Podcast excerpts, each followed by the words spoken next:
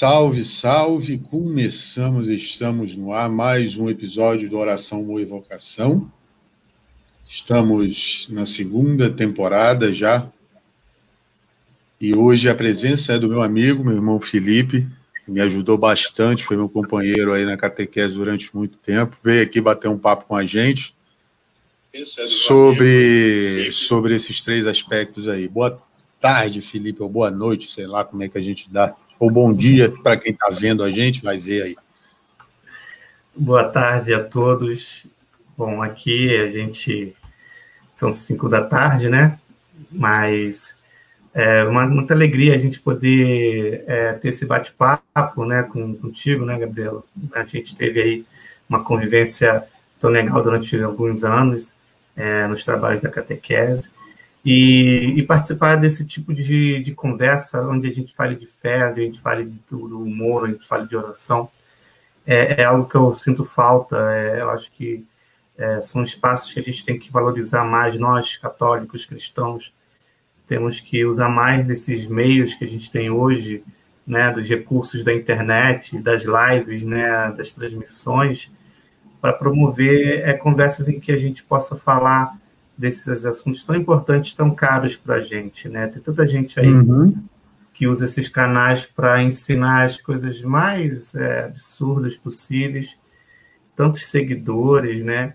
E, e a gente poder estar tá trazendo um conteúdo que faça diferença na vida das pessoas, que pelo menos se divirta de uma forma saudável, né? Ensinando coisas legais e falando de coisas que nos, que nos edificam já é uma grande diferença. Então, eu espero que essa nossa conversa possa trazer isso, né? Essa brincadeira, esse humor, e a gente contar nossos causos, nossas histórias, falar um pouquinho da nossa vida, compartilhando uhum. nossa história, é a gente falar um pouco de, de Deus para as outras pessoas, né? Falar um pouquinho do que a gente aprendeu e é muito bom. Eu gosto muito disso. Muito bom.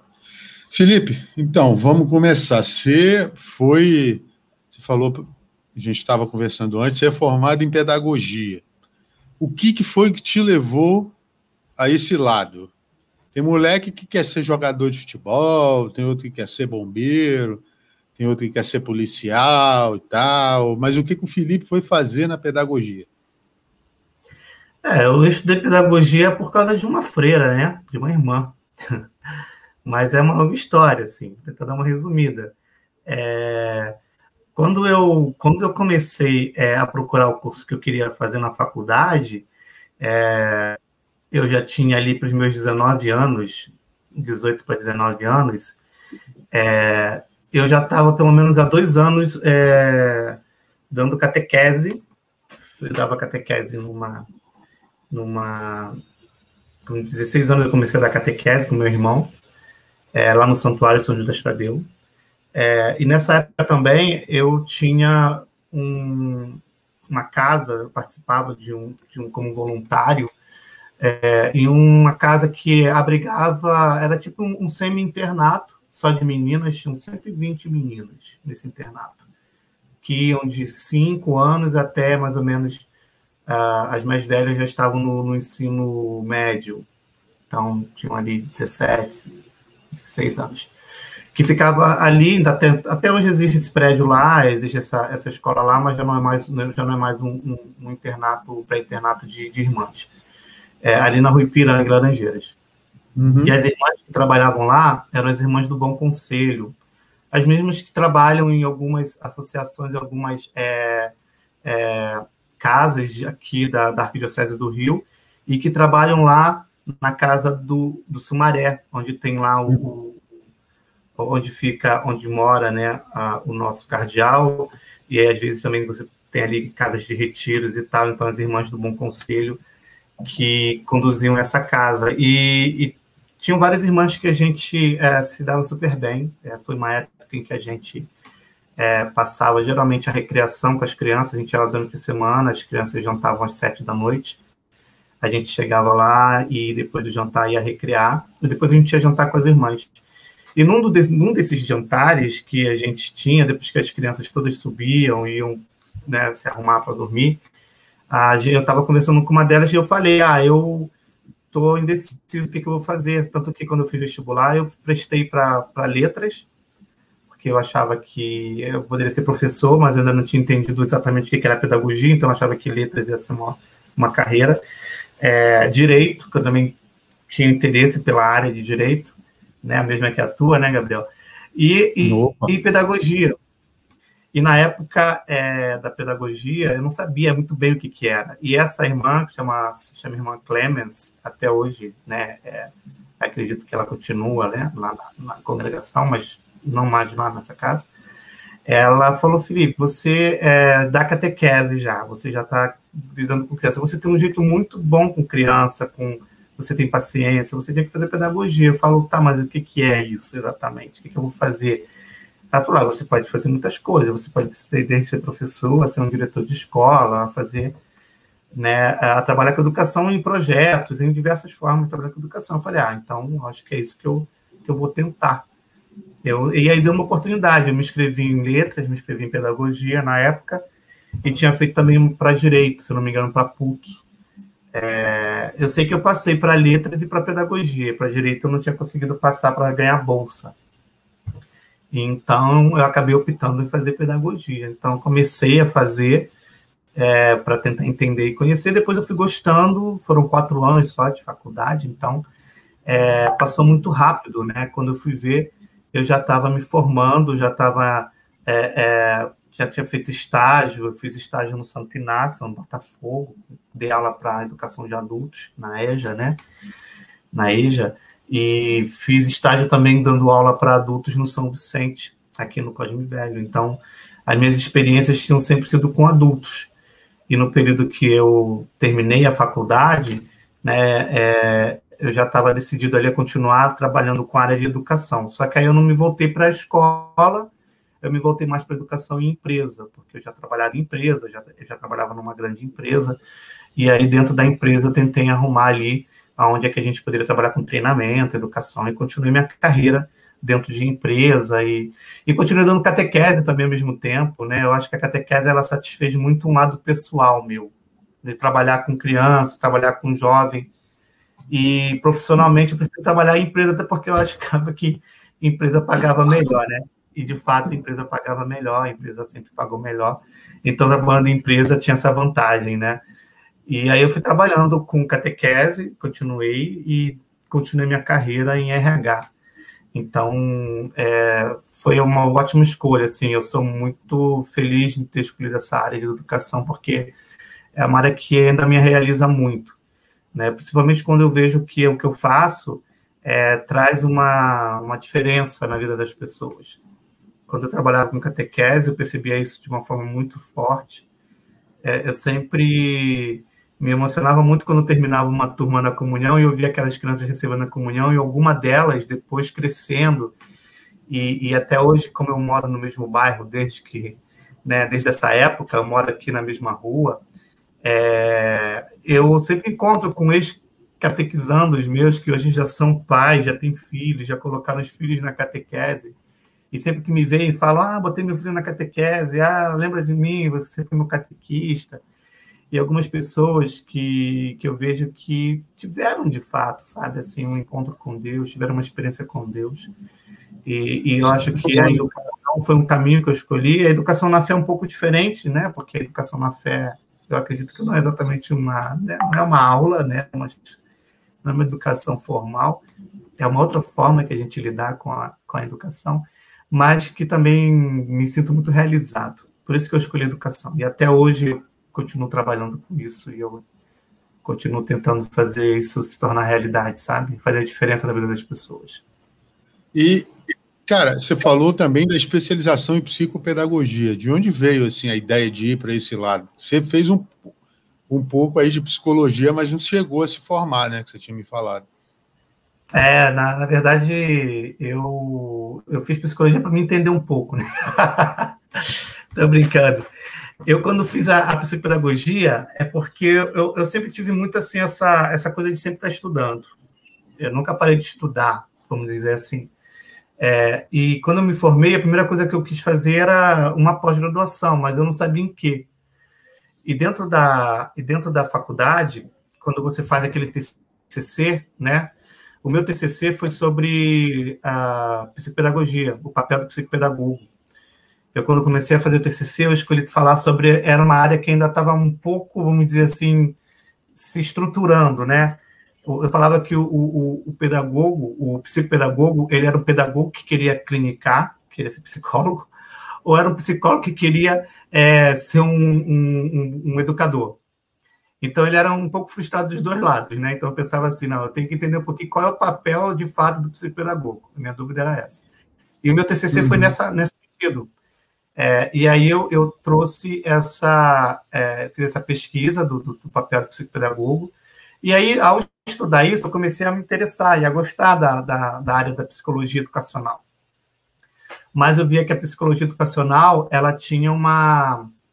É, ela tinha uma tradição, né? E o psicopedagogo estava indo por outro caminho, né? Não era tão de orientador, não era tão de é, somente de olhar a, a, a questão do, uh, da psicologia do desenvolvimento, tá? Então, eu falei, ó, vou tentar entender um pouco mais sobre isso. E aí eu encontrei essa, essa, esse curso, na época fui na Cândido Mendes, inclusive, e eu fiz essa pós, e foi de um ano só essa pós.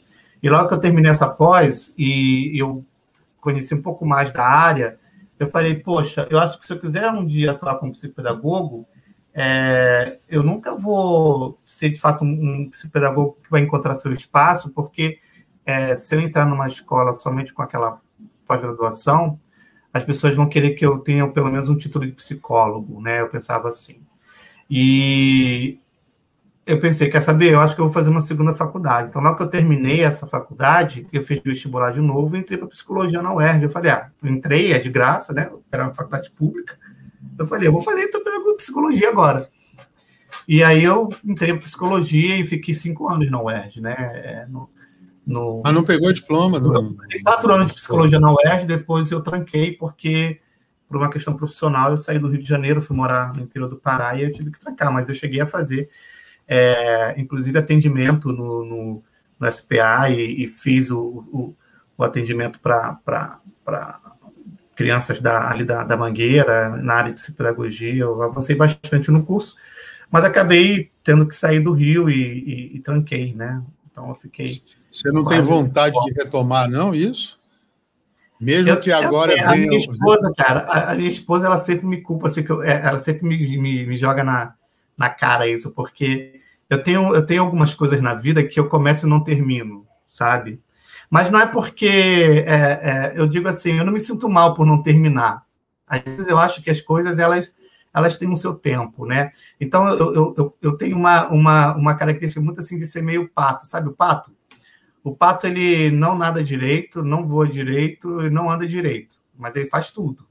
Só que não faz nada direito. Então, assim, uhum. para tudo na vida eu tive um começo e algumas coisas eu não terminei, sabe? Assim, é, e a psicologia foi uma dessas, porque eu, eu gostei muito de fazer psicologia, mas é, eu nunca decidi para minha carreira clinicar e nem usar o meu CRP para alguma funcionalidade de fato para minha carreira. Nunca fez diferença, porque eu já tinha uma graduação, né? É, mas a, a, psicologia entrou nessa. É, eu tenho dezenas de coisas que eu comecei a fazer e não terminei. Eu já, eu já é, andei de skate, eu já fiz capoeira, eu já fiz, já surfei, eu já fiz é, dança, eu já fiz é, várias coisas. Eu aprendi a tocar violão. Mas essas aí tu não desaprende. Eu faço, mas nunca me aprofundo, sabe? Eu sei de tudo um pouco. Eu sei dançar, eu sei tocar um violão, eu sei tocar um pandeiro, mas nunca me aprofundo em nada, sabe? Eu sou meio assim. Eu fico meio entediado, sabe? Aí eu, ah, eu quero aprender outra coisa. Eu vou lá e tento aprender outra coisa. Mas eu sei um pouquinho de cada e não sei fazer quase nada disso tudo bem, assim, sabe? mas eu não me sinto mal por isso. Eu acho que é bom saber as coisas assim, ter um pouquinho da experiência das coisas. E o fato de ter ou não uma graduação canudo daquilo não me deixa menos, eu acho, é, com, sei lá, menos é, é, é formado ou, ou, incompetente naquilo. Eu acho que eu sei o suficiente para saber se eu quero levar adiante ou não. tipo isso.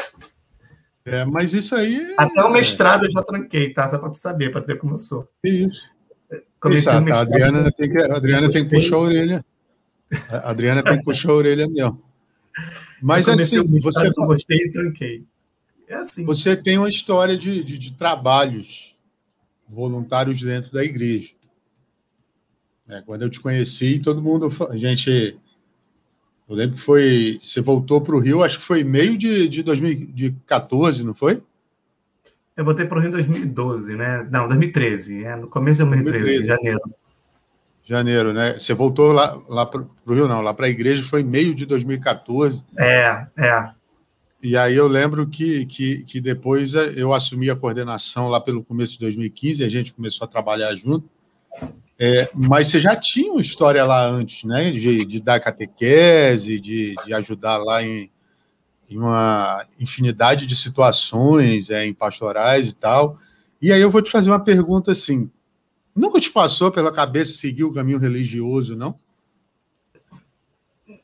Sim, antes de eu me tornar catequista, ou melhor, quando eu estava na catequese, eu me questionei bastante sobre a minha vocação mas é, foram respostas que vieram no tempo certo. Eu, nunca tive é, a certeza, ou vou dizer assim, é, de fato, chamado para a vida sacerdotal, eu nunca tive dúvida que não era, sabe? Assim, eu sempre soube que eu não era chamado para ser sacerdote. Mas o meu papel na igreja, sim, né? É, aonde era o meu lugar, né? principalmente pensando assim, é, eu sempre trabalhei na, no Santuário de São Judas, mas ao mesmo tempo que eu trabalhava lá, eu participei de muitos movimentos, né? É, eu, eu, já tive grupos de oração, né? É, que eu participei com muita frequência, amigos que eu tenho até hoje do HP da Cristo Redentor, participei de encontro de jovens, onde eu também já trabalhei com, com, com os encontros, né? Fiz cursilho de cristandade, participei do movimento Comunhão e Libertação, participei da Universidade da Pastoral Universitária, é, participei do mais recentemente, né? Recentemente nessa nessa volta agora para a igreja do, da comunidade Semente do Verbo.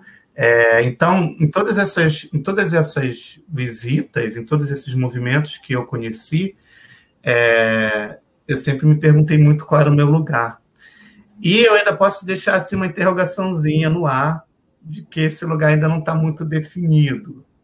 Eu tenho assim que amadurecer um pouco mais, porque eu sei que não é, é, não é somente participar do trabalho pastoral. Eu acho o trabalho pastoral é uma coisa muito importante.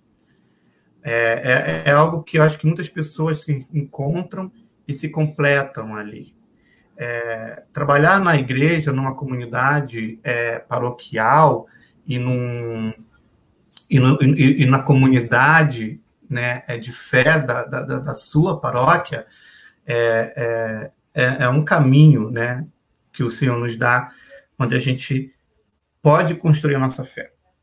Mas a minha questão foi muito se, se Deus não queria ou não quer de mim um passo a mais. Né? É, nessas experiências que eu tive de trabalho, eu posso, eu posso dizer que, sim, que os que foram muito significativos para mim foi principalmente os trabalhos missionários e os trabalhos com os pobres. Eu, eu não, não trabalho com o pessoal Semente do Verbo, eu já tive trabalho voluntário ali na, na, na casa ali da, da Avenida São Cristóvão, é, o Centro da Divina Providência, eu acho o nome, eu não tenho agora certeza do nome, é, com moradores de rua. O pessoal da Toca de Assis, já tive também algum contato com eles.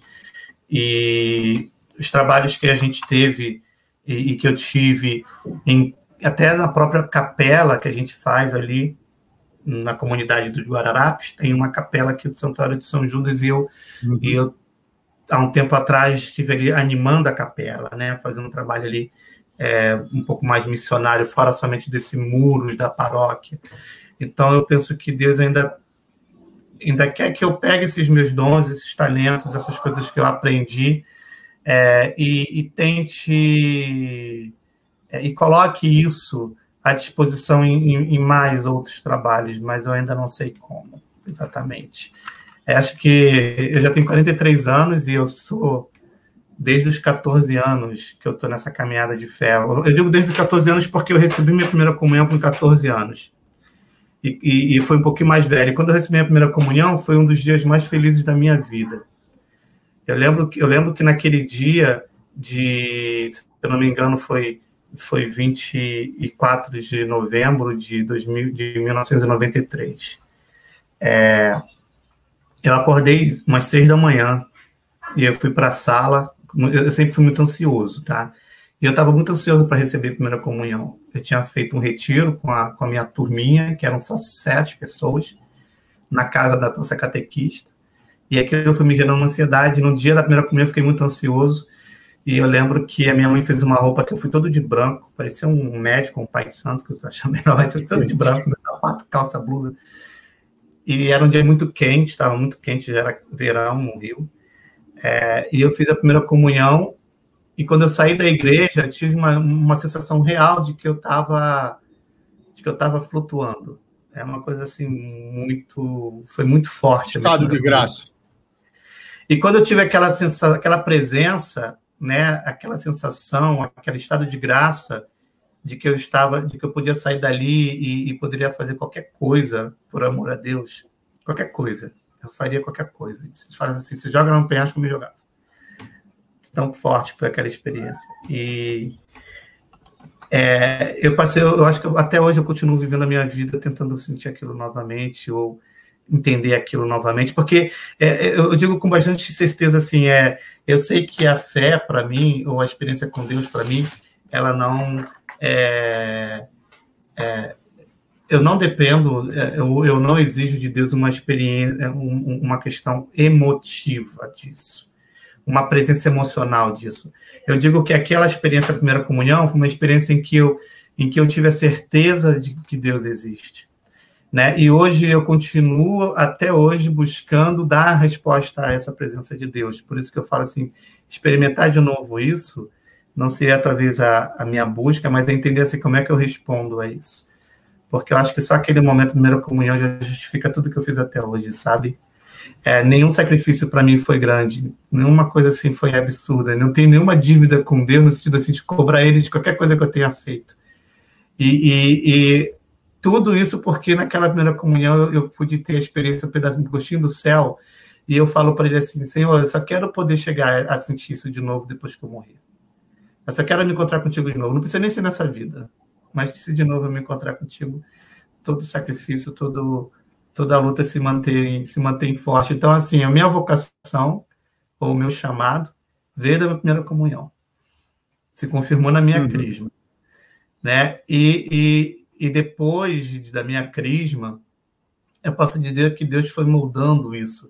Porque até a minha crisma eu não sabia muito bem quem era Deus. Tem gente falando aqui que lindo a sua experiência.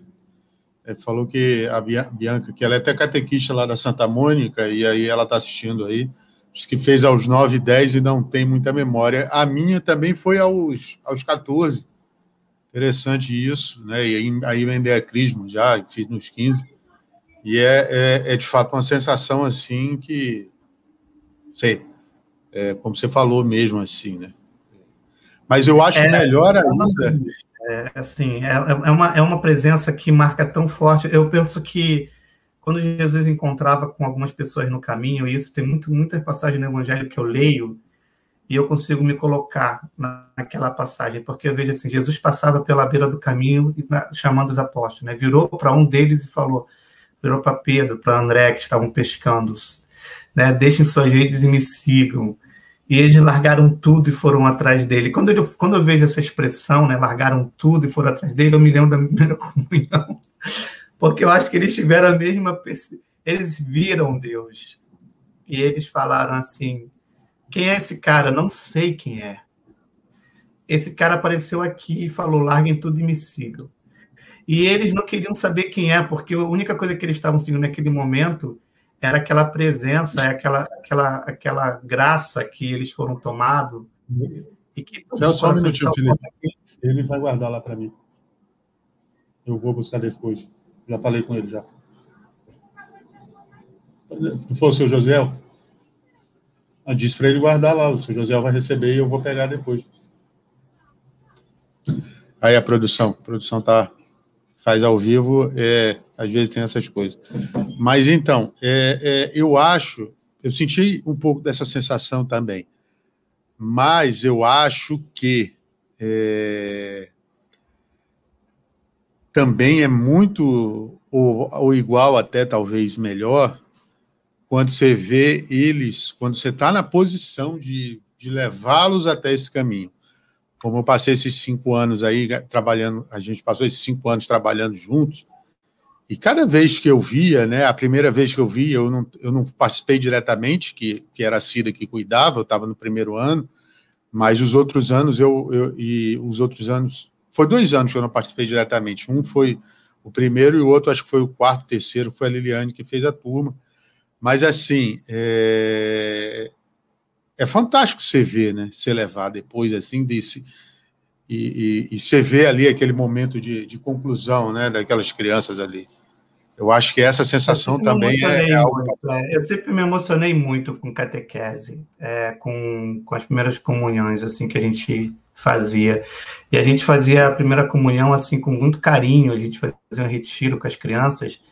E, e quando eu vi uma criança que estava é, levando bem a sério aquele momento, né, eu percebi assim que muitas não entendiam até, brincavam, mas tinha umas que, que estavam de fato com um coração tão aberto, tão, tão puro. E a criança tem disso. Eu acho que a criança nos ensina muito nisso. A criança tem essa legitimidade, essa pureza, quando ela fala que, que é, é, ela ama a Deus, ou que ela, é, é que, que ela quer conhecer a Deus, é sincero da parte dela. E Deus não, e Deus não, não recusa jamais. Então, a primeira comunhão para muitas delas também foi marcante, como, como foi para mim, eu tenho certeza. E quando eu vejo, assim, eu ter feito parte dessa construção, assim, eu sinto alegria, né? É, é, eu, eu, procuro muito evitar. A, a, a, eu, eu, nunca achei que eu era o, o eu era o, o, responsável por aquela experiência. Aquela uhum. experiência. Era um meio só, a gente foi um meio. Né? A criança abriu seu coração para Deus. É, e Deus vai até ela, né? Eu era, assim, um canal dessa, dessa, dessa graça, porque, de certa forma, a gente que falou para ela a primeira vez, né? Quem é esse Deus de amor. E, e, e eu acho que nós, como catequistas, né, a catequese, é, se você me perguntar, não sei se você vai perguntar isso, né, mas é, por que, que eu era catequista, né? Por que, que eu escolhi ser catequista lá na São Judas? Só, só, só para você é, saber né, o tempo que eu fiquei lá, eu trabalhei 13 anos como catequista na São Judas, né? Então, eu fiquei mais ou menos ali de 95 até 2000 e... até 2007. São 12 anos, basicamente. É, nesse período, é, a gente trabalhou com catequese infantil, catequese de adultos, crisma e, e perseverança. É, por que, que eu fazia aquilo? É, por que, que eu me dediquei esses anos da minha vida a trabalhar com a catequese? É, eu posso dizer para você que não é porque é, eu era o mais capacitado, né? Tudo bem que depois a gente foi se capacitando, mas eu posso dizer assim que se eu não fizesse aquilo, né? Se não fosse pela catequese, é, eu acho que eu não teria me mantido de pé até hoje, né? No sentido de de, de não ter abandonado a fé, né? Vamos dizer assim. Foi a catequese que me manteve de pé durante toda essa minha formação e caminhada, e não o contrário, não fui eu que me via formando as pessoas e, e, e edificando as pessoas na fé. Não, era elas que me edificavam na fé e eu sentia uma profunda necessidade disso. Eu sentia uma profunda necessidade de ter aquele compromisso de estar todo sábado. Toda a catequese que eu fazia, eu preparava a aula, eu preparava os cantos, eu preparava as dinâmicas. Então, esse trabalho é que me conectava com Deus, com a minha fé, é, que, é através desse trabalho que Deus falava comigo. Né? É, foi, foi nesse trabalho que eu consegui é, é, tocar as outras partes da minha vida, porque eu nunca deixei de estudar e nunca deixei de trabalhar. Né? É, eu tive uma carreira, eu tenho ainda uma carreira muito boa, né? Então, a catequese, ela, o compromisso que eu tinha, e às vezes, assim, pelo menos nos primeiros 10 anos de catequese, eu passava meu sábado inteiro na igreja e o domingo também. Então, eu era um jovem como qualquer outro jovem, mas eu tinha uma vida muito ativa na igreja. Né? Minha adolescência foi muito ativa. E eu nunca também de curtir as coisas que eu curtia na minha vida normalmente. Eu sempre curtia é, a praia, sempre curti muita praia. Na minha época também eu já ia para uns bailes em funk, curti muita coisa. E eu tive contato com muitas coisas erradas, mesmo sendo catequista, porque eu vivia no mesmo ambiente que todos os jovens da época viviam, né? Eu ia para as festas, eu ia para a praia, eu ia para a rua.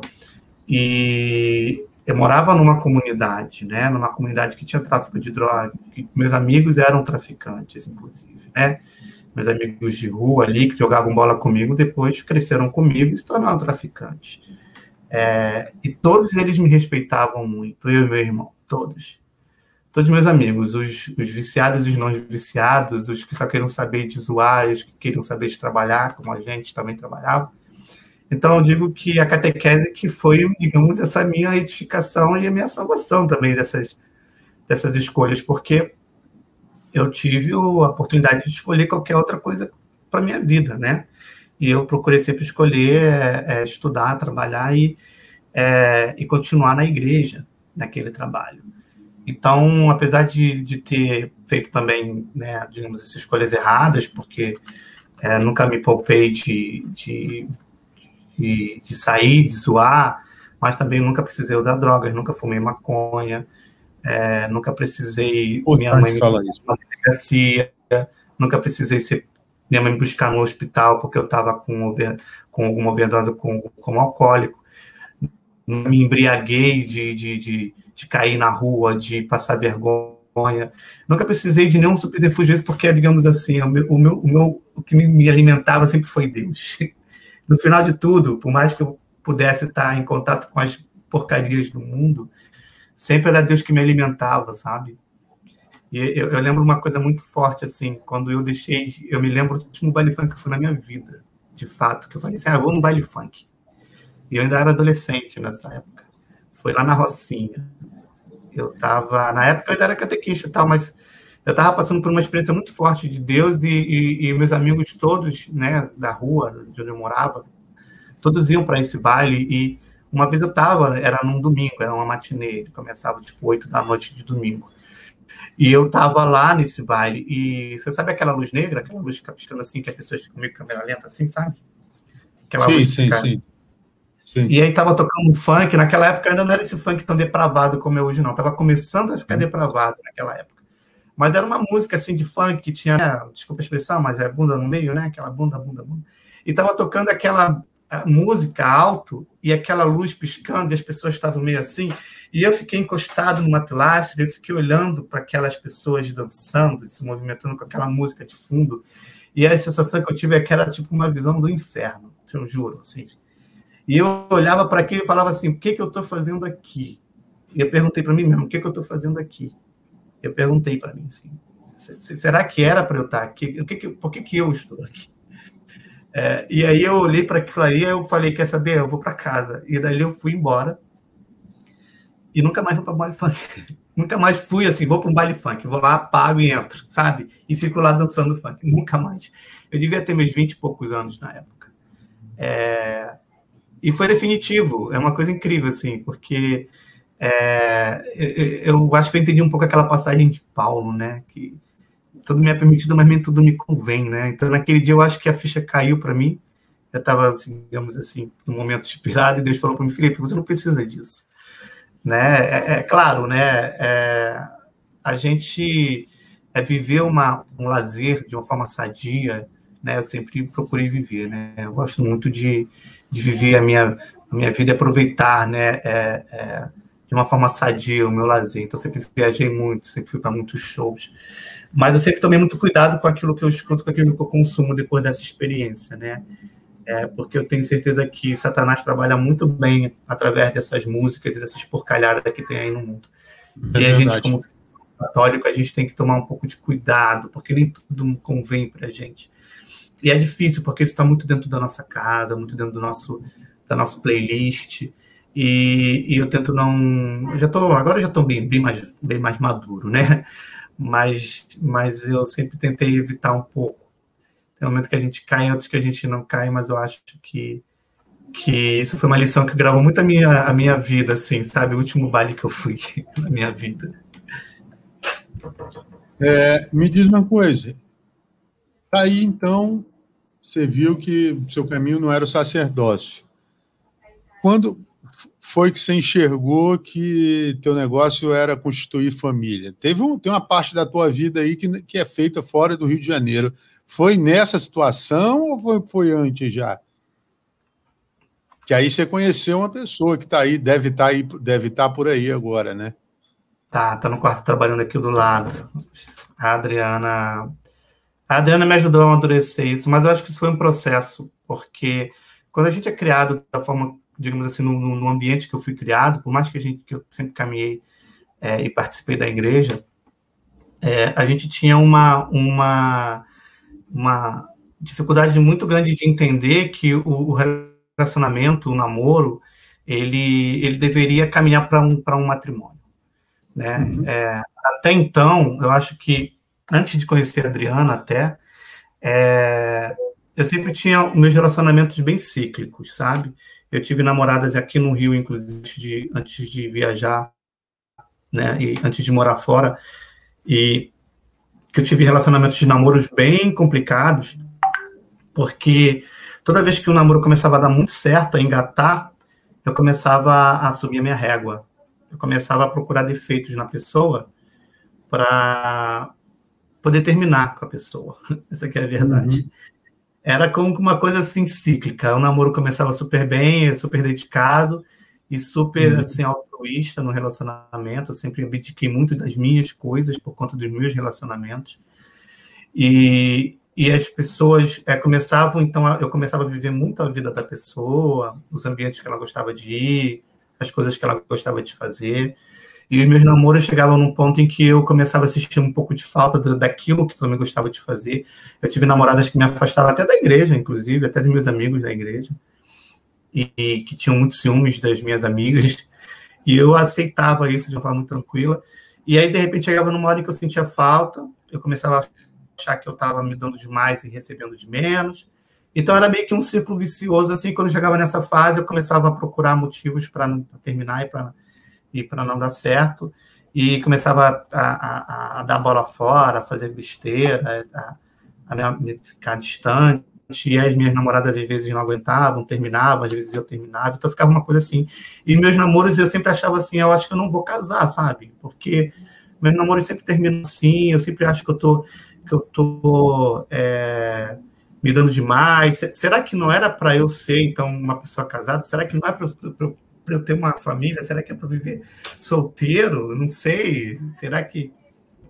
Aí ficava com aquela questão assim, mas eu nunca tinha tratado isso sério, nunca tinha levado isso para uma, uma oração, pedindo uma cura, porque eu achava aquilo assim, deixa as coisas acontecerem.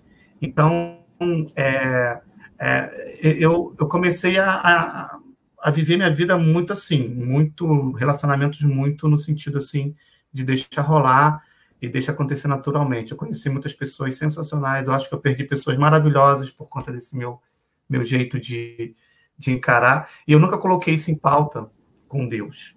Assim, pauta no sentido assim, para mim, é, é, não era uma coisa que eu precisava pedir orientação de Deus para isso. No sentido uhum. de me dê uma esposa. Não falava de assim, Deus, eu vou casar eu vou, eu, eu vou ficar solteiro? Me dê uma esposa, me dê um sinal. É, só que chegou uma hora, assim, que é, eu não sei, sabe, te dizer o que, que aconteceu, de fato. Mas eu lembro que quando, quando eu conheci a Adriana, eu tinha terminado um namoro, inclusive. Mas você conheceu ela onde? Conheceu no Rio ou conheceu lá no Pará? Onde, para onde você foi? Não, no Pará. Eu estava morando no Pará. Eu tive duas namoradas lá, no período que eu fiquei lá, fiquei lá seis anos.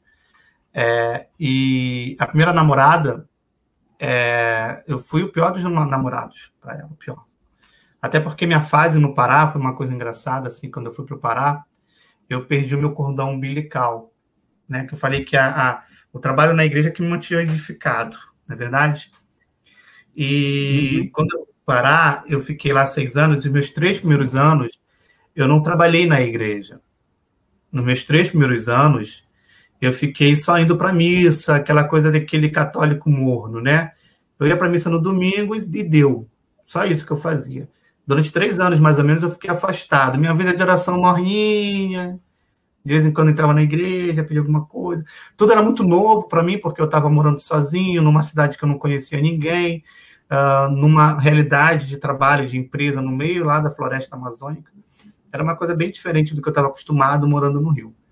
E foi um período em que eu acabei é, me abrindo para muita coisa, me deixando levar por muitas coisas. E eu me afastei um pouco, vamos dizer assim, não totalmente, porque eu nunca me afastei totalmente de Deus. Né? Eu sempre tinha pelo menos ali um, um, um, a prática e o costume de a missa eu tinha, né? Então, eu fiquei três anos um pouquinho mais distante de Deus. Então, foi um período que eu fiz muitas besteiras, vamos dizer assim, né? Em que eu, em que eu não fui um cristão modelo, né? E que eu acho que nesse período é o que eu penso assim da minha experiência com Deus. Eu sempre tenho esse, tive esses altos e baixos. E nesse momento Deus me resgatou mais uma vez, né? Deus tem uma paciência enorme comigo, Gabriel, porque é, ah, eu estava numa missa, como qualquer outra missa, qualquer outra missa que eu ia, eu já ia na missa, né? É, às vezes eu ia na missa depois que eu voltava da festa. Eu voltava da festa, tomava um banho e ia para a missa, para tu ter ideia de como que eu era meio, né? Aí eu ia para uma, uma vez para missa, e aí tinha uma irmã lá, que ela falou assim: Ah, estamos precisando muito de catequistas aqui na igreja. Quem quiser ser catequista, me procure. Aí eu fiquei com aquilo na cabeça e falei, gente, eu já fui catequista. Aí eu não sei exatamente, assim, que me deu, eu falei, ah, eu vou falar com a irmã. Aí eu fui lá, conversei com a irmã, a irmã está precisando de catequista? Eu sou catequista, eu fui catequista, tal, tal, tal.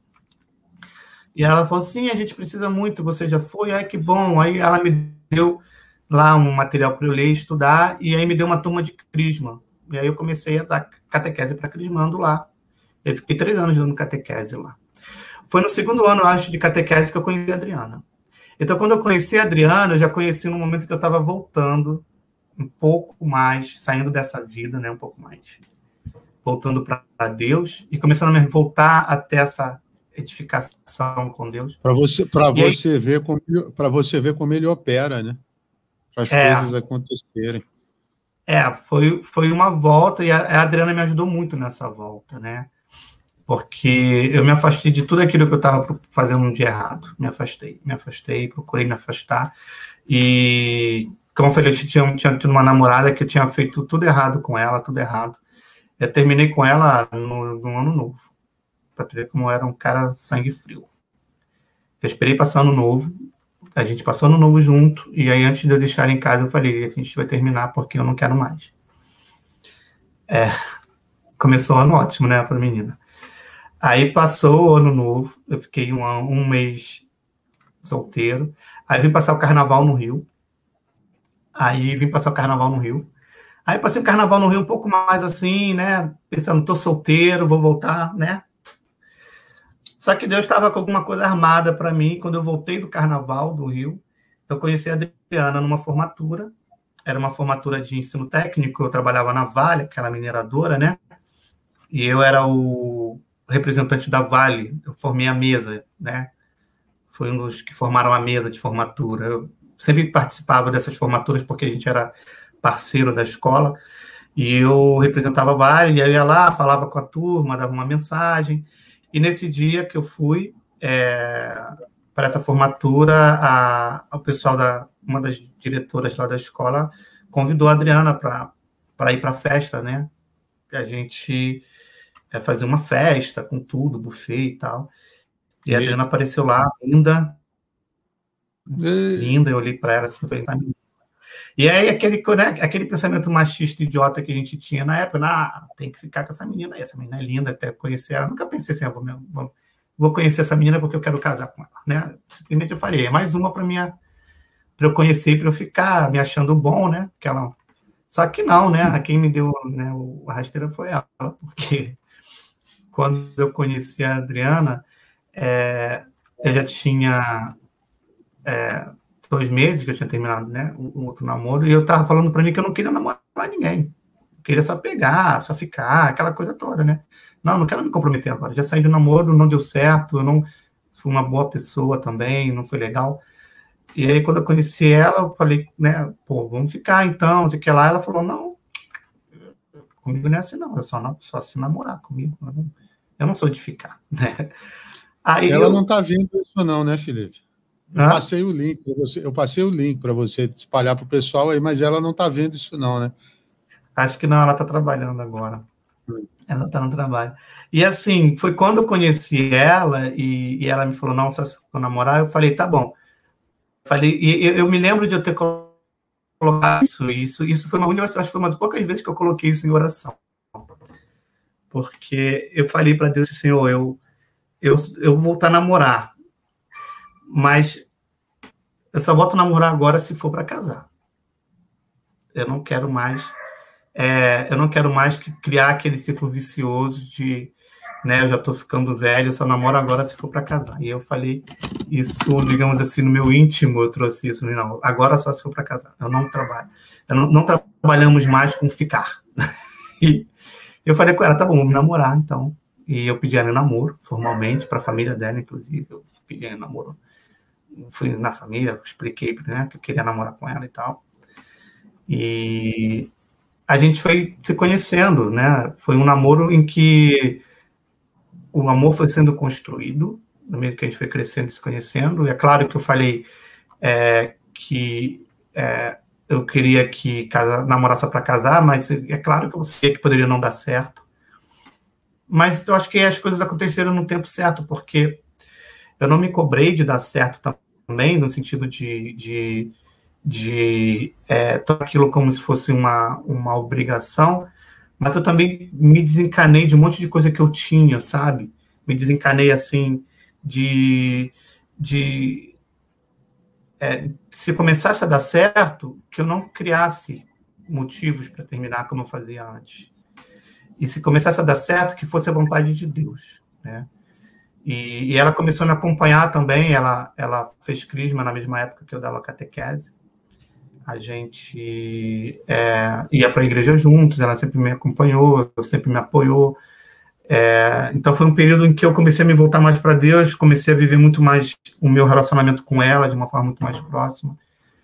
E aí ela foi, né, me mostrando que eu era capaz de viver um relacionamento longo, duradouro e para a vida toda. Então, quando eu fui embora, voltei para o Rio, é, muita gente achou, muita gente que conheceu o antigo Felipe, né, que eu ia voltar para o Rio e ia terminar o namoro daqui com ela, porque a gente ficou à distância. E a gente, quando eu saí, eu falei, né, que eu ia voltar, que eu ia voltar para a gente poder casar. Então eu voltei para o Rio e seis meses depois eu fui para lá, para Paragominas, e a gente fez uma festa de noivado linda, um jantar. Eu pedi ela em casamento. E depois, mais ou menos uns nove meses depois, né? Eu fui em junho, que a gente noivou, em março. Ela casou e a gente, a gente casamos e ela veio morar comigo aqui no Rio. Então, foi um casamento lindíssimo. A minha família, a gente fez uma excursão. A família foi lá para o interior do Pará. Foi muito divertido. Eu reuni a família toda lá família dela, a minha família. Fizemos tipo, assim, um memorável. Tipo aquelas viagens de filme americano, né? Mete todo mundo. Olha, família, toda no, família toda no mesmo hotel, cara. A gente ficando todo mundo no mesmo hotel. A igreja ficava, do hotel ficava do lado da igreja. Depois, no outro dia, foi todo mundo para o almoço num sítio. Então, foi uma, um momento de, de, de completude tão grande quanto foi a minha primeira comunhão, porque foi um sacramento, foi sagrado também ali. Então, nosso casamento foi um dia de inesquecível. Então, e, e eu, eu, falo uma coisa, as pessoas não acreditam assim, né? Como que é, né? Quando as coisas acontecem dentro do, do tempo de Deus, né? É, a Adriana e eu, a gente tem 11 anos juntos, né? É, a gente nunca brigou. Em 11 anos juntos, de bater porta, de dormir na minha mãe, de dormir no sofá, e aquela coisa de quebrar copo. Já teve nossas coisas normais, de, de uma discussão normal, de um casal, de um querer pizza e outro japonês, essas coisas. A gente, quando não está. Né, ela, agora agora, tá agora vai ter. Agora vai ter isso mesmo. Agora vai ter que agora, agora tá, né? né? Agora ela tá. É, e se não levar, já sabe. Eu não sei se eu posso falar isso ainda não, tá assim, em live não. Agora vai ter mesmo, se prepare. É, mas a gente nunca teve esse tipo de briga. Nossa casa, nosso lar, é, a gente, claro, é, só foi morar junto depois que casou, claro, né? Então a gente sempre teve essa. A, todo, todo, tudo que a gente né, o, o, construiu, né, e tudo que a gente fez sempre foi numa harmonia, numa, numa relação tão de troca, tão de, de cumplicidade, tão de, de conversa, sabe? Então, é, é, eu não tenho dúvida, assim, né, que, que, que foi um grande presente de Deus, eu não tenho dúvida de que foi no tempo em que, que Deus foi me preparando para isso, porque às vezes eu tenho uma sensação, assim, isso é verdade, de que tudo que a gente vive, né, é, na, na, nossa história, ela vai construindo, né, ela vai nos é, alicerçando, e o momento de virada de uma chave é uma coisa muito rápida, quando você já começou a coletar aquelas experiências. Então, quando eu conheci a Adriana, o momento que eu tive de virar uma chave e dizer assim, a partir de agora eu vou namorar para casar e, eu, e, vai dar certo, com a graça de Deus a gente vai dar certo, é, não, foi, não foi imediato, né? Foram anos de erros e acertos, de escolhas erradas e de escolhas certas, e de maturidade de entendimento da vontade de Deus. Então, quando eu olhei a Adriana, eu, posso dizer assim que eu percebi que era o momento certo, porque alguma vez me sinalizou, é essa daqui, Felipe, vamos lá. Agora parou a palhaçada. E aí eu me desconectei. Eu acho que foi a mesma coisa que aconteceu no dia do que eu deixei nunca mais ir para Marifunk, ou mesmo dia em que eu fiz tantas outras coisas em que eu falei, cara, acabou. Acho que a partir de agora não tem mais motivo para para viver isso, para ser assim. E Deus foi me construindo essa personalidade, essa, essa atitude, essa perseverança, sabe? É, tem muitas coisas na minha vida que eu tive um momento que foram marcantes, mas porque foi um momento que eu estava maduro para virar chave, para tomar essa decisão. Então, é, eu, eu, eu, acho que isso tem um pouco a ver muito com esse, é, o que a gente vai falar um pouco hoje de protagonismo, né? É, na nossa fé, a gente também, Deus conta com a gente é, é, Deus ele nos dá os sinais, ele nos revela e nos mostra, mas é, a gente precisa né, trazer o pão e o peixe para ele multiplicar, a gente precisa ir até o lago do celular para lavar o rosto, a gente precisa né, levantar e pisar e dar o primeiro passo para poder caminhar nas águas. Então a gente tem momentos na nossa vida que a gente tem que parar de brincar com Deus também. a gente fala para Deus, eu chove, mas a gente não sai com guarda-chuva, sabe? a gente fala, Senhor, eu quero, eu quero alcançar essa graça, mas a gente não se posiciona diante daquilo, a gente não. Eu acho que Deus me ensinou um pouco sobre isso, né? É, tem coisas que são no tempo de Deus, mas quando o tempo de Deus chega, a gente tem que tomar uma atitude. A gente não pode então, brincar com Deus. Falamos aqui do discernimento vocacional. Acho que quem vê, eu recomendaria isso, até já mandei. Mas é, tem uma experiência tem uma lição muito bonita. Agora vamos para a parte da oração. Eu sempre cito, e aí, aí eu, eu, eu, até acabei esquecendo de citar outra música, mas eu sempre falo daquela a música do Gilberto Gil, que é Se Eu Quiser Falar com Deus. É, eu até botaria ela aqui, mas o ECAD pode bater aqui em casa, e aí o dinheiro para pagar direito autoral, o YouTube dá strike na gente. Então. Pega meu violão, a gente canta aqui. E, sim, e é uma música que fala assim, justamente da pessoa é, não, tá, não, não, se desesper, não se desesperar, né? É, desamarrar os nós, como ele fala, é, os cadastros dos sapatos, ficar a sós, apagar a luz. E é justamente, né, né, né é, fala em, em suma do silêncio, né? E, e, é justamente isso que Jesus ensina a gente também. Deus fala muito do silêncio. Também tem aquela música da, acho que é a Ziza Fernandes, né? Do que agrada a Deus. Também fala muito da gente baixar um pouco, né? A bola, ser mais humilde. E aí eu ia, eu vou perguntar para o Felipe uma coisa. O Felipe tem um método de conversar com Deus, um método de, de durante o dia, assim, de oração. Como é que é? Eu tenho, na verdade, Deus que deve ter o seu método de falar comigo, porque eu que sou mais. eu tenho, eu tenho minhas orações, né? Eu tenho a oração do texto que eu procuro rezar com a máxima frequência possível. Às vezes eu consigo rezar diariamente, às vezes não. Mas é, a minha conexão com Deus sempre foi é, uh, hiper hiperlinkado, sabe? Não é um, somente um momento da oração do terço, mas é estar atento a tudo que acontece à minha volta. Eu sempre tive como um santo de devoção, desde a minha adolescência. Primeira vez que eu vi um, um, um filme sobre a vida dele, eu tinha, eu acho que 13, 14 anos, que foi uma peça sobre Francisco de Assis. E a coisa que eu mais gostava no Francisco é que ele, era, ele conseguia enxergar Deus em toda a criação. Eu sempre fui uma pessoa que eu eu tenho uma veia muito, muito aventureira. Eu sempre gostei muito de explorar, é, fazer trilha, de ir para cachoeira. E toda vez que eu ia para cachoeira e tomava um banho de água gelada, toda vez que eu ia para uma trilha, chegava no final e via aquela visão do horizonte. Por isso que eu amo o Rio de Janeiro, porque tem vários lugares e consigo experimentar isso. É, eu tinha uma experiência com Deus ali, eu percebia Deus naquela, naquela criação sabe, naquela água gelada, naquela beleza da natureza. Quando eu trabalhava com as crianças, como eu conseguia perceber Deus nas crianças, cara? Como era você falar de Deus para a criança, a criança te dá uma resposta que você ficava olhando assim para a cara dela e pensava, cara, essa criança tá, falou isso, mas não foi pela inteligência pura dela, não é possível, né? A, a, pureza e a, e a inocência dela foi um campo em que Deus trabalhou ali e ele, ele falava muito para mim, através das crianças. É, eu consegui também ver Deus através, inclusive, do pecado, que é o, a, pres, a ausência de Deus fala de Deus para mim.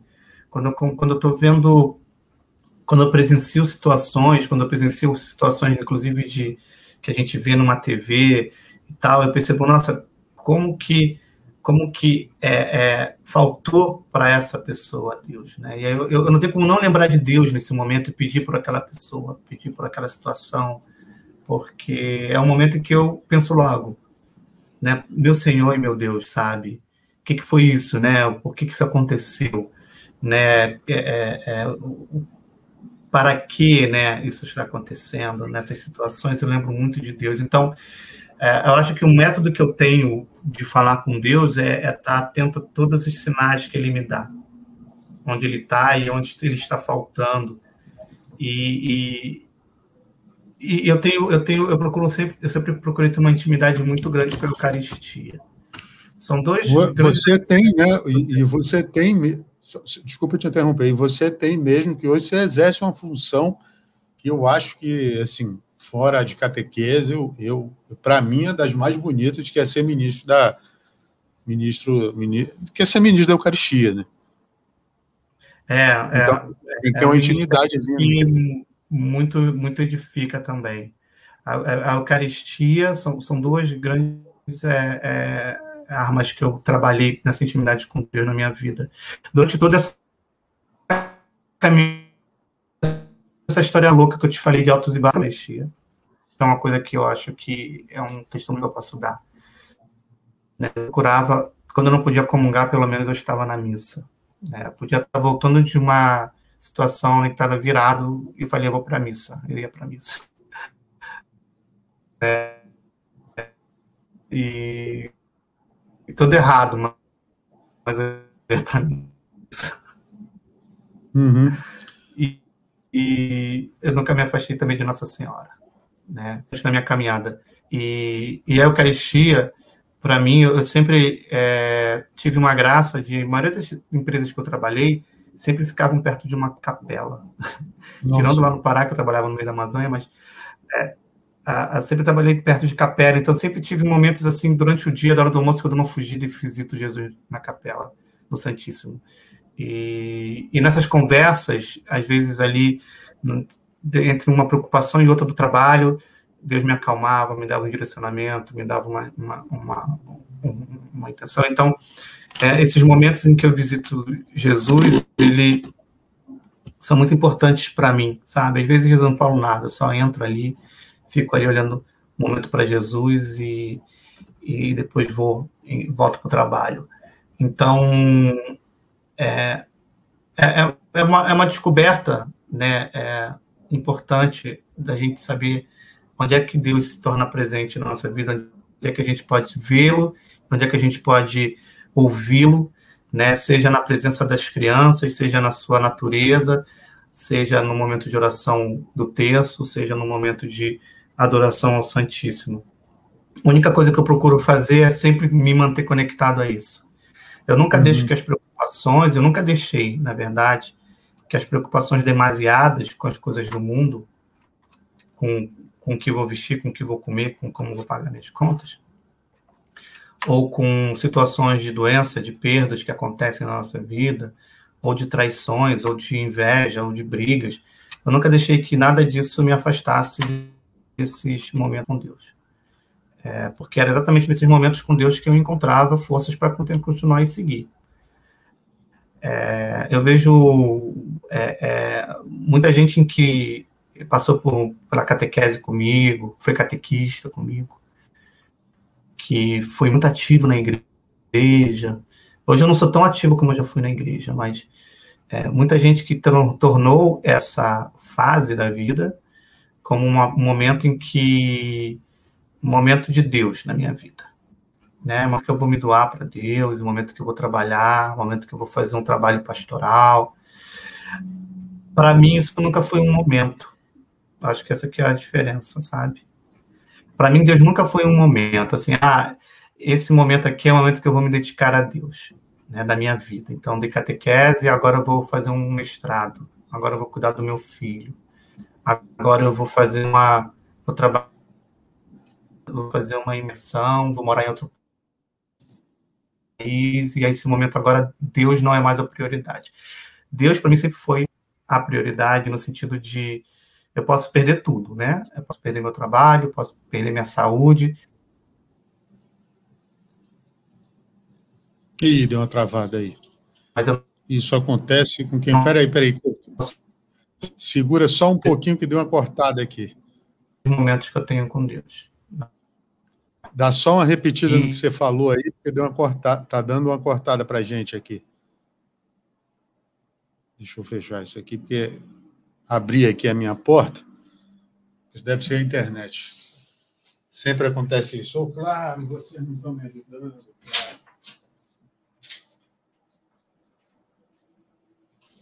Eu voltei aqui. Voltei. Acho que agora vai funcionar. Pronto, pronto, pronto. É porque a é, não, eu, eu mudei aqui. aqui minha, minha irmã deu, mudou deu, aqui, deu. aí mudou para o provedor de internet, está horrível. Alô, claro, vamos melhorar o serviço aí. Pode continuar. É.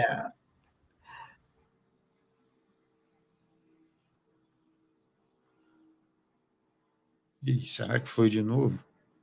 Que Deus nunca foi um momento na minha vida. Eu nunca tive aquele momento que eu era da igreja. na verdade,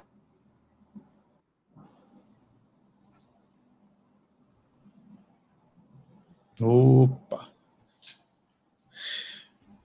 Agora travou de novo. Meu Deus do céu. Claro, tá de brincadeira comigo, rapaz. Conseguindo me ouvir? Vamos lá. Repete de novo aí, por favor. Alô?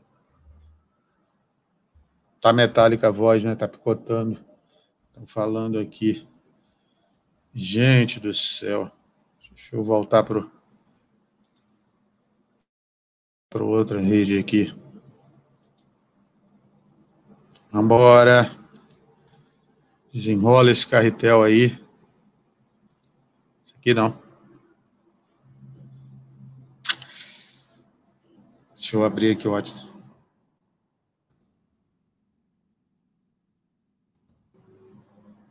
Caiu, o Felipe caiu. É... Vamos ver se ele volta aqui. Porque deu uma caída.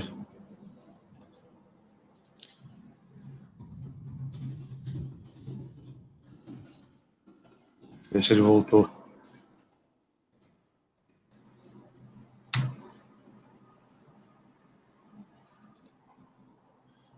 É, tá ruim, Bianca, essa internet. Tá ruim.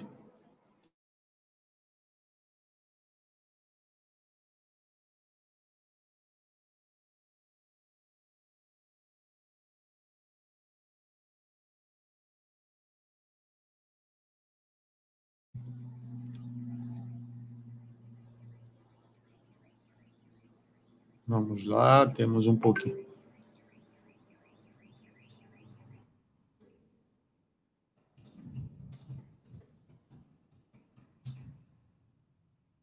Estou conversando com ele aqui e a gente já volta. Tem duas pessoas vendo aí. Tá aqui o Felipe de volta. É, acredita? acredita? Não, acredita, mas aqui tá ruim também. A minha, a, tá ruim também. É, o, o, inimigo trabalhando aqui para botar o sinal ruim, olha. Pô, eu fiz uma sexta-feira que eu fiz uma sexta-feira que eu comecei no quarto, fui para a sala, fui para a cozinha, voltei para o quarto, o pessoal dizendo: estamos conhecendo a casa do Gabriel, onde o Gabriel está passando é, o tempo. Mas você falava que Deus não é um momento. Você estava falando para mim, para a gente aí. É, eu acho que na minha vida Deus nunca foi uma fase sabe? Pessoas uhum. tratando Deus como uma fase. Eu tenho muitas pessoas que eram fervorosas, pessoas que trabalhavam, assim, histórias de amigos que trabalhavam comigo e que hoje praticamente são descrentes, né? É, alguns que eram fervorosos católicos e hoje falam que encontraram Jesus na igreja evangélica. Então, no, fundo, eu vejo que Deus ele não é uma, não é uma, não é o, o, é, nunca foi um momento ou um tempo na minha vida, nunca foi uma fase, um período da igreja, período que eu fiz minha crisma, que eu trabalhava na igreja. É, o trabalhar na igreja sempre foi o, meio, mas a conexão com Deus, ela nunca deixou de existir. Ela sempre esteve presente. Ela sempre foi uma uma e isso não é por conta de mérito meu, é porque Deus nunca desistiu de mim. Acho que o que eu sinto é isso. Deus nunca desistiu de mim né? E, e, da minha parte, eu procurei sempre estar atento ao que Deus falava, porque é aquilo que eu falei, a experiência que eu fiz da primeira, primeira comunhão foi muito forte. Foi uma experiência de Deus muito forte. E ali eu tive a certeza de que Deus existe. E quando eu olho para a minha vida e penso assim, por que, que nesse momento eu deixei de Deus de mão? Não faz sentido. Uhum. É, sabe aquele filho e... pródigo Uhum. em si.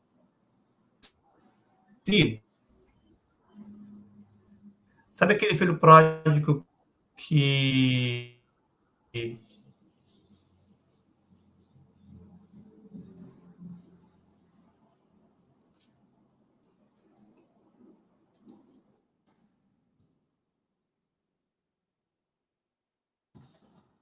Foi de novo.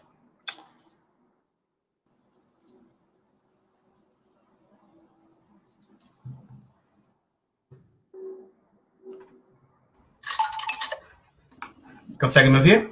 Agora sim. Essa internet está demais. É, tá é, sabe aquele momento do filho pode cair em si, sabe? De que ele fala, pô, na casa do meu pai. É, então, então, assim, a gente come a lavagem do mundo e às vezes a gente esquece. Esquece. É, é, é que na casa do nosso pai a gente tem um banquete. Então, é, é, é, eu vejo muita gente que experimentou desse banquete, pela mesa, comeu com o pai, mas depois esqueceu, não teve, não, teve, não caiu em si como o filho pródigo. O filho pródigo caiu em si, né? Ele esbanjou o, o que o deu, mas ele caiu em si. Ele poderia ter caído, poderia não ter ficado pobre, não ter caído em si, né? Eu lembro, é, eu lembro de uma vez que eu, que eu falei ele, um dia eu... ele, ele poderia não Eu lembro de uma vez que eu dei uma introdução no lugar do Eduardo, que o Eduardo não pôde ir, aliás, um abraço para ele, vai ser papai de novo. É, eu lembro que eu falei para os rapazes assim: é, a gente não pode tratar Deus. Né, você falou do momento e eu fiz uma alusão, depois que eu vi alguém fazer, tratar Deus como um, um, é, como um remédio para dor, né? Um paracetamol, né? que a gente toma, passa a dor e, é, é. Eu substituí ele e eu falei para os meninos lá: você não pode tratar Deus como um paracetamol. Não é que você toma, acabou a dor, você segue em frente. Olha a internet aí quebrando nós de novo. Vamos, quando ele voltar, já pular para o muro, que aí a gente já vê se.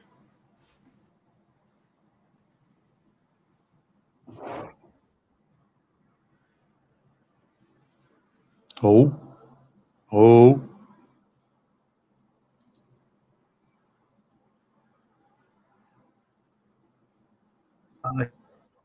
que isso me deixa tão. Sabe? Nossa. É, é, trabalhei não sei quantos anos na igreja, fui da pastoral tal, fui coordenador de não sei que. Como se Deus se deixasse levar por credenciais,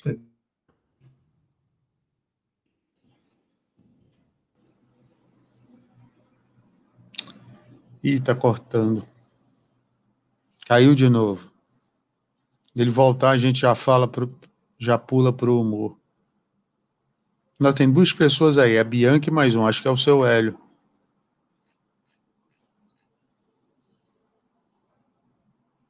Tá demais. E... Né? Tá demais. Deixa eu te falar, é, é, vamos então para a parte do humor aqui. É, a gente tem belos exemplos né, de pregações de, de exemplos de, de, bom humor. Né? Eu descobri que São Felipe Neri é o padroeiro dos comediantes. É, Santa Teresinha dizia que ai de um cristão de um coração azedo.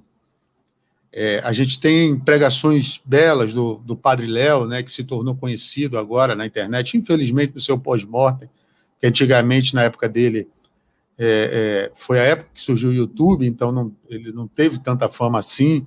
Tem o Padre Christian Shankar, Dentro da nossa, da nossa paróquia, a gente tem o Padre Valdeci, que às vezes tem umas tiradas bem-humoradas.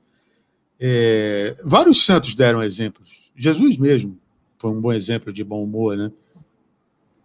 É, e eu queria te perguntar, aliado ao que a gente já falou, cabe esse bom humor? Sim. O, o, eu acho que o, o, o bom humor, o humor é, é, das coisas santas, né? Ele é, ele é, nosso, né? Da nossa humanidade, né? A gente pode rir das coisas que acontecem, porque porque é, você vê que, que, que, o próprio Cristo, em várias situações, ele, ele mandava umas letras assim que se eu estivesse ali eu ia morrer de rir, cara, porque às vezes é só chorar, só rindo para não chorar, né, das, das situações. Eu, eu, sou uma pessoa bem humorada, aliás, né? Eu, eu, sempre procurei ser uma pessoa alegre com a vida. Eu acho que o cristão ele tem que tra transmitir essa alegria. Quem me conhece, tem muita gente que me conhece do trabalho e de outros ambientes e que não sabe da minha história de, de caminhada na igreja. Mas elas sempre destacam assim, pô, Felipe, parece que tu tá sempre tranquilo, assim, o mundo tá acabando e você tá ali, ó, ó tá acontecendo nada, bora lá, fazendo piada ou, ou, ou, sorrindo. Eu falei, não, não é que eu não acho que tem. Eu sou muito uma pessoa muito ansiosa, naturalmente eu sou muito ansiosa. Né? E as pessoas nem percebem isso às vezes, mas é, é, é porque às vezes eu penso assim, cara, tem coisas que você não tem controle.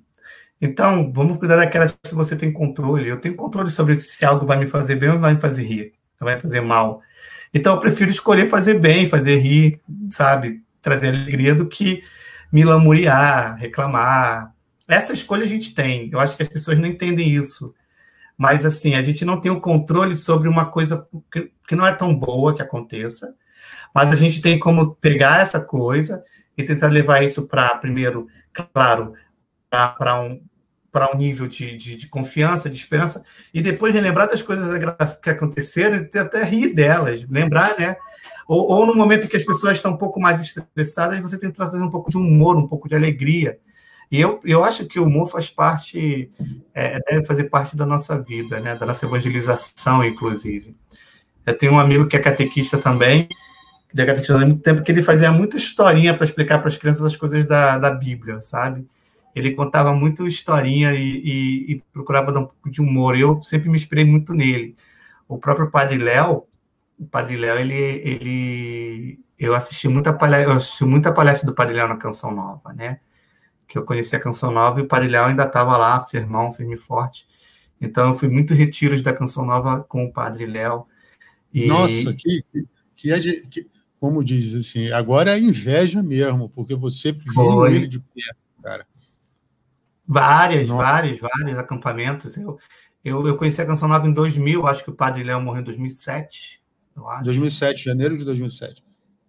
Então, eu tive aí pelo menos uns sete anos, uns seis anos de acampamento Canção Nova, em que eu ia pelo menos três vezes por ano no acampamento da Canção Nova.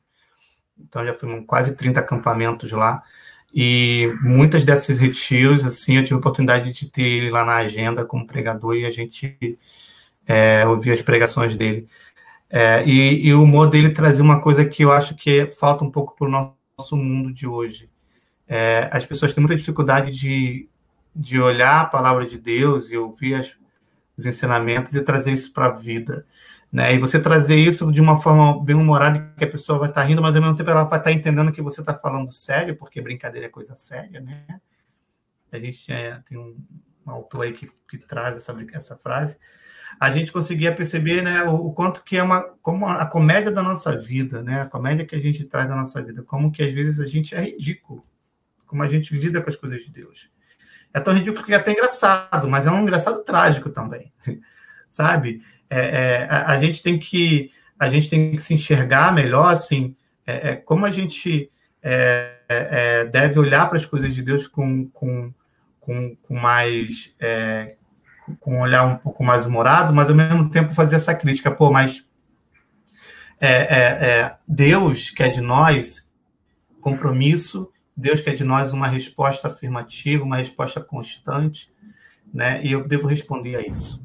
Né? Então, uhum. trabalhar isso é, é, e não tornar isso a piada para os outros. Né? Uhum. A gente tem que, a gente tem que é, trazer o humor eu, de uma forma saudável, mas ao mesmo tempo entender a comédia que é da nossa vida quando a gente não trata Deus sério. A gente tem que tentar ter esse, esse, esse senso crítico. É, vai ter um dia que a gente vai conseguir olhar para nossa vida e vai poder dizer assim, nossa, como eu fui tolo, né? Como eu deixei Deus passar tantas vezes. E hoje eu posso reconhecer que ele sempre esteve lá, eu que nunca respondi a isso, nunca levei isso a sério. Então, é, é, e assim, tentar levar nossa vida com alegria. Acho que alegria é, é um sinal do cristão e deve ser um sinal do cristão. É, eu, eu, eu, não, eu, não, essa semana. Eu não consigo olhar, é, eu não consigo entender um cristão mesquinho, eu não consigo entender um cristão rabugento.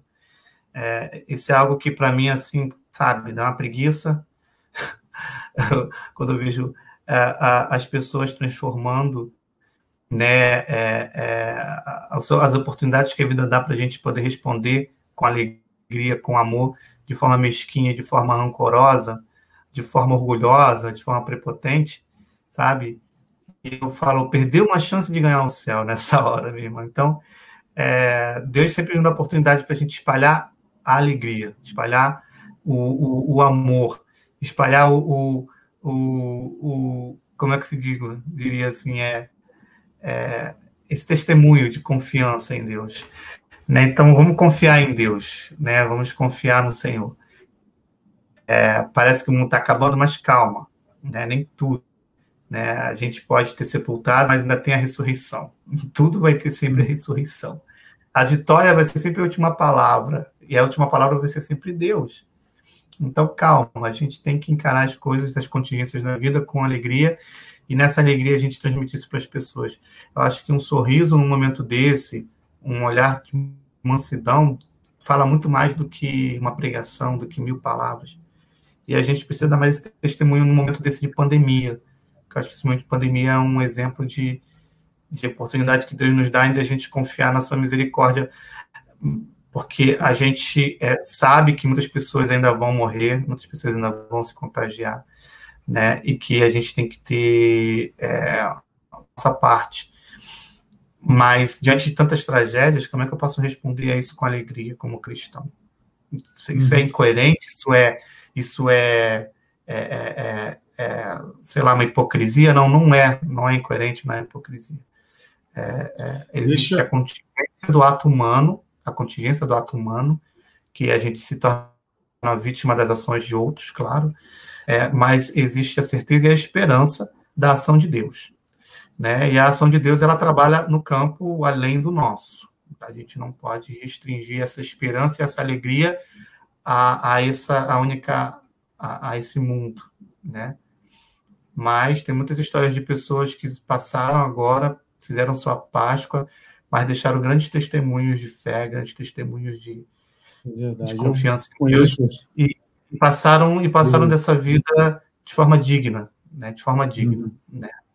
passaram de forma estamos, indigna, não. Estamos aí com uma hora e vinte, vamos caminhando para o final já, e aí eu vou te fazer umas perguntas, uma delas você já me respondeu, que é o seu santo de devoção. Você falou de São Francisco de Assis. É, então eu vou um pular para a próxima. Um deles. Tem alguns. É, Padre Pio, tem alguns. Padre Pio, Padre Pio. Terezinha. São, são santos que eu gosto. Alguns que eu já li sobre a vida deles, né? São Domingo de Guzmão, gosto também da história da vida dele. Se ah, você. Mas São Francisco sempre foi do meu coração. Se você pudesse escolher um desses e sentar numa mesa é, para conversar e fazer uma pergunta, qual santo seria e qual pergunta você faria para ele? Ah, São Francisco. De preferência que a gente pudesse sentar numa calçada junto com alguns mendigos na rua ali, né? E eu perguntaria para ele que. É, não, não sei se eu perguntaria exatamente algo para ele. Eu, eu, acho que eu queria ouvi-lo, né? Mas eu, Francisco, é, como que eu posso encontrar Deus na pobreza, sabe? Eu, eu queria ouvir a resposta dele para isso. Eu acho e... que é um maravilhoso encontrar Deus na pobreza. Nossa, demais, viu?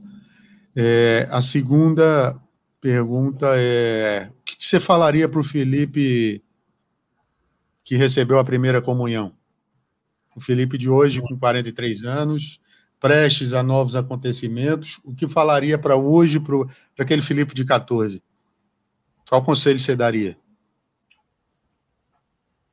Ah, eu diria para ele ter menos preocupação com o que os outros iriam pensar dele e deixar que Deus guiasse ele, sabe? Porque Acho que muita coisa que eu fiz que eu, que eu me arrependo, que eu poderia não ter feito, foi achando que aquilo tinha que ser feito porque era o que as pessoas gostariam de saber, dizendo de ser, sabe? Então, de querer ser igual a certas pessoas. Então, perdi muito tempo com essa besteira. Eu acho que quando eu deixei de ser isso, comecei a ser aquilo que Deus queria que eu fosse, comecei a ser aquele jovem, aquele adulto é, que Deus queria que eu fosse, os momentos mais felizes da minha vida. O projeto de Deus, quando se realiza na nossa vida, ele completa a gente. Então, toda vez que eu me sinto incompleto, eu sei que eu estou afastado de Deus. Mas quando eu estou completo, é eu sei que eu estou seguindo a vontade de Deus. É isso. Antes da gente encerrar, a gente sempre faz uma oração, mas eu queria te agradecer é, é, a participação, a solicitude em ter atendido aí o convite. É, muito obrigado. Deus abençoe você, Adriana, e enfim. É isso. Deus te abençoe obrigado. também nesse trabalho, Deus te abençoe nesse projeto. É muito corajoso e, e, o Papa nos pede que a gente tenha atitudes corajosas de evangelização, né? Que a gente seja inovador e a gente tem que transpassar esses muros. É, vou compartilhar o link, espero que outras pessoas possam assistir, possam é. é, é, compartilhar né, com a gente essa experiência. Tem e, mais. continuar a perpetuar. Tem mais aí, é, só para avisar o pessoal que vai assistir ou está ouvindo, que amanhã, né, não sei se hoje à noite, mas eu acredito que amanhã de manhã vai estar disponível aí no Spotify, que é o tempo que o YouTube leva para processar o vídeo e aí a gente baixa e já, já joga no Spotify e, nos outros, nas ferramentas de podcast. Aí eu te mando o link depois. Maravilha. Maravilha. Aí a gente vamos fazer então a oração final, Pai Nosso Ave Maria, você puxa e eu te acompanho. Peçamos a bênção do Senhor sobre todos nós, todos os ouvintes, todos que nos assistiram e todos aqueles que precisam da sua graça, da sua bênção nesse momento tão difícil de pandemia. Pai nosso que está no céu, santificado seja o vosso nome, venha a nós o vosso reino, seja a vossa terra como no céu. O pão nosso de cada dia nos dá hoje, perdoa nossas ofensas, assim como perdoa ofendido. Não deixe em tentação, mas livrar-nos do mal. Amém. Amém. Ave Maria, cheia de graças, graças Senhor é convosco. Bendita sois vós entre as mulheres, bendito é o fruto do vosso ventre, Jesus. Santa, Santa Maria, Maria, Mãe de Deus, Deus rogai por nós, pecadores, pecadores agora na hora de nossa morte. Na hora de nossa morte. Amém. Estivemos reunidos em nome do Pai, do Filho e do Espírito Santo. Amém. Galera, Amém. muito obrigado por quem assistiu. Muito, Felipe, só não sai para não cair aqui. É, como eu falei, vai estar disponível no Spotify amanhã, no, no Google Podcasts, no, no Radio Public e, e nos outros, enfim. Essas ferramentas de podcast aí, que você, aplicativos que você vai e encontra aí no, nas lojas dos celulares. Agradeço a Deus, mais uma vez, a oportunidade de ter estado aqui. Um beijo em quem assistiu, um beijo em quem vai assistir. Um abraço e até a próxima. Até a próxima.